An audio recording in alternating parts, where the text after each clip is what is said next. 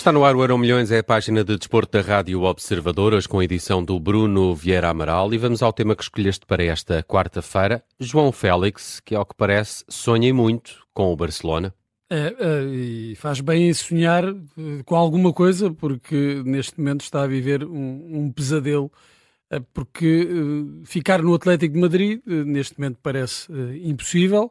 Uh, pelo menos com este treinador, e não, não parece que Diego Simeone vai sair do, do clube.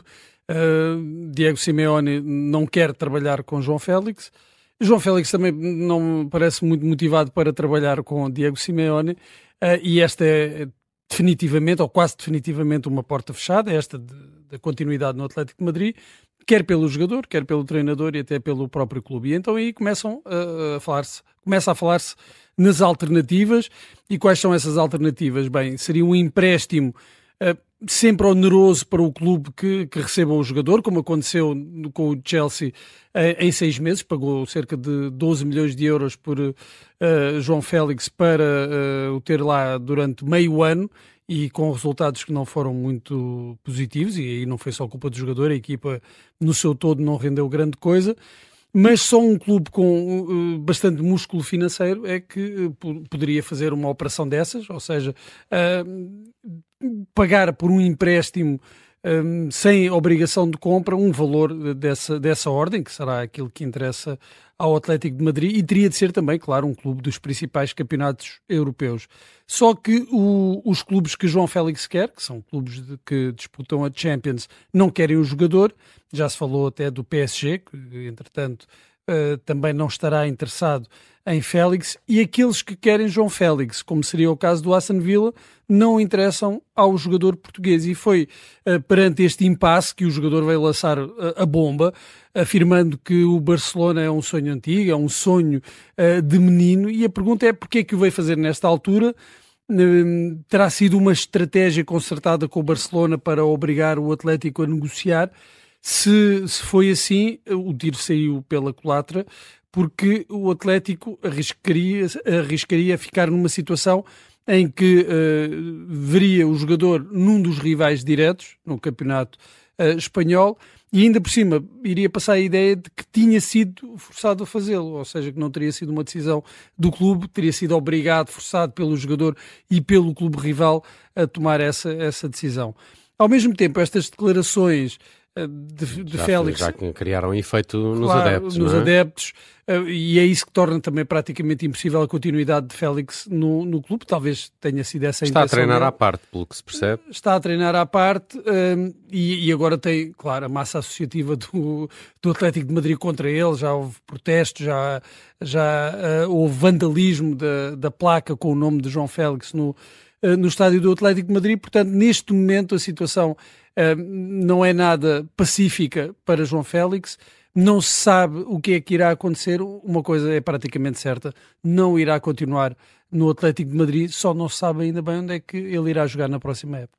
Vamos então ao futuro e às uh, decisões do VAR no Mundial uh, de Futebol Feminino que vão poder ser escutadas pelos adeptos. Pois, essa é uma, uma das críticas. O futuro é tecnológico, portanto. É, o futuro é a tecnologia e agora uma tecnologia mais transparente, com a informação a ser passada uh, em tempo real para é bastante norte-americano, não é? Sim, isto modelo. já existe e já existe no, no, campeonato, pelo menos no campeonato de futebol americano, já existe há 50 anos. Ou seja, ouvem-se as comunicações e os árbitros justificam as decisões que tomam em tempo real e isso é, é ouvido pelos espectadores que estão no estádio e também por aqueles que estão a, a, a assistir à transmissão televisiva, como nós sabemos no, no futebol, isso não acontece, não aconteceu até agora e o que uh, resulta muitas vezes em alguns equívocos e incompreensões por parte uh, dos adeptos.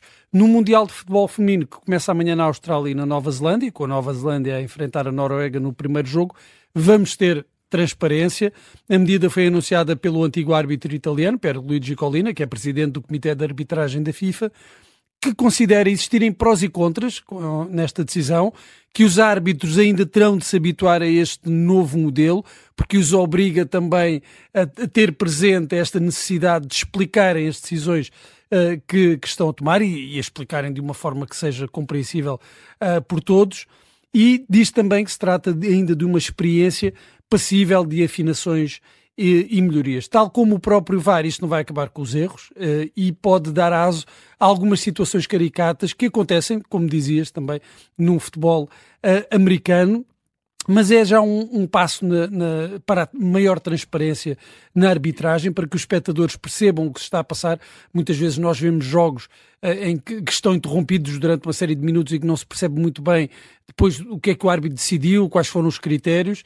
E, e, aliás, o Pedro Henriques, eh, aqui na Rádio Observador, tem salientado isso muitas vezes. Um grande defensor desta tecnologia já há algum tempo, ou desta comunicação, desta comunicação com, durante o jogo, não é? Acontece muitas vezes nós, enquanto espectadores, que não conhecemos a fundo as regras, não percebermos bem o que é que está a ser decidido, o que é que motivou aquela decisão. Uh, uh, e isso, uh, por vezes, leva a críticas à arbitragem que não têm fundamento.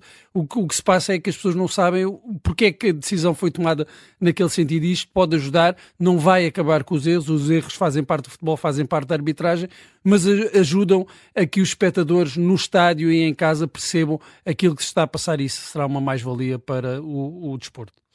E o Campeonato do Mundo de Futebol Feminino vai ter eh, já relato no próximo domingo às oito e meia. Acompanhamos a estreia da seleção portuguesa com relato aqui na Rádio Observador. Vamos então ao passado no Euro Milhões. Eh, Bruno, vamos até Atlanta, trazes para cá a 26 edição dos Jogos Olímpicos. Exatamente, que começou precisamente uh, há 27 anos em, em Atlanta, uh, no estado da Geórgia, nos Estados Unidos. Uh, isto depois de, de 1984 também uh, ter sido disputado nos Estados Unidos, os Jogos, os Jogos Olímpicos. Foi o regresso, uh, duas, dois Jogos Olímpicos depois, à América do Norte. E começo por lembrar os pontos altos da participação portuguesa. ganhámos duas medalhas. Nos Jogos Olímpicos anteriores não tínhamos conquistado nenhuma, do, nos Jogos de Barcelona. Desta vez em Atlanta Uh, Fernanda Ribeiro trouxe o terceiro ouro para Portugal no, na prova dos 10 mil metros, uma prova muito emocionante, decidida ali na reta final. Uh, também tivemos a medalha de bronze na vela, uh, classe 470, com Nuno Barreto e Hugo Rocha, e tivemos dois lugares agridoces. Uh, o, foi o quarto lugar da dupla João Branha e Miguel Maia no vôlei de praia, e o quarto lugar da seleção de futebol. Foi a primeira vez que Portugal disputou este torneio olímpico desde 1928 conseguiu um bom resultado, quarto lugar, mas nos Jogos Olímpicos o quarto lugar é sempre muito amargo porque fica fora das medalhas. Uh, das medalhas. É o primeiro fora das medalhas. Uh, é dizer ainda também que a Nigéria, neste torneio, foi a primeira seleção africana a conquistar o ouro uh, neste torneio de futebol e até agora continua a ser a única seleção africana a ter conseguido esse, esse feito. Para além da participação portuguesa, destaque nesta uh, edição dos Jogos Olímpicos para o quarto ouro uh, consecutivo para Carlos Luiz no salto em comprimento. Uh, Carlos Luiz já não era o, o, melhor atleta do mundo, o Ivan Pedroso, uh, o cubano, estava em, num melhor momento. Mike Powell, outro norte-americano, era o detentor do recorde do mundo. os dois lesionaram-se e Carlos aproveitou para conquistar a, sua quarta medalha de ouro consecutiva e a nona ao todo em Jogos Olímpicos, um feito inacreditável. Quem também se destacou na pista uh, foi Michael Johnson, uh, o atleta norte-americano fez história com uma dobradinha nos 200 e 400 metros. Aí teve uh, ao mesmo nível Marie-José Perret, atleta francesa, que também ganhou os 200 e 400 metros. E isto para além de ter repetido a vitória nos 400 metros, já tinha conquistado em Barcelona em 1992. Johnson teve a particularidade e, e o destaque de estabelecer o recorde do mundo na, nessa final dos 200 metros um, e, e, assim aumentando ainda a dimensão desta conquista. Nos 100 metros ganhou o canadiano Donovan Bailey, sucedendo ao britânico Clifford Christie. Os Estados Unidos dominaram o medalheiro uh, com 101 medalhas, 44 de ouro, e a Rússia, já sem a força da URSS, Ficou em segundo a alguma distância, com um total de 63 medalhas, menos duas que a Alemanha, mas foram 26 de ouro, mais 6 que os, os germânicos. Nestes Jogos Olímpicos também uh, houve um, um, incidente grave com o atentado bombista 27 de julho no Centennial Park, causou duas vítimas mortais e mais de uma centena de feridos e que depois a história relacionada com esse atentado uh, foi transposta para o cinema, no filme de Clint Eastwood, o caso Richard Jewell. Ficaram essas boas memórias para Portugal da medalha de ouro de Fernanda Ribeiro. Fomos até 1996 e até Atlanta para estes Jogos Olímpicos que começaram precisamente num 18 de julho. Está feita a edição desta quarta-feira do Euro Milhões com o Bruno Vieira Amaral.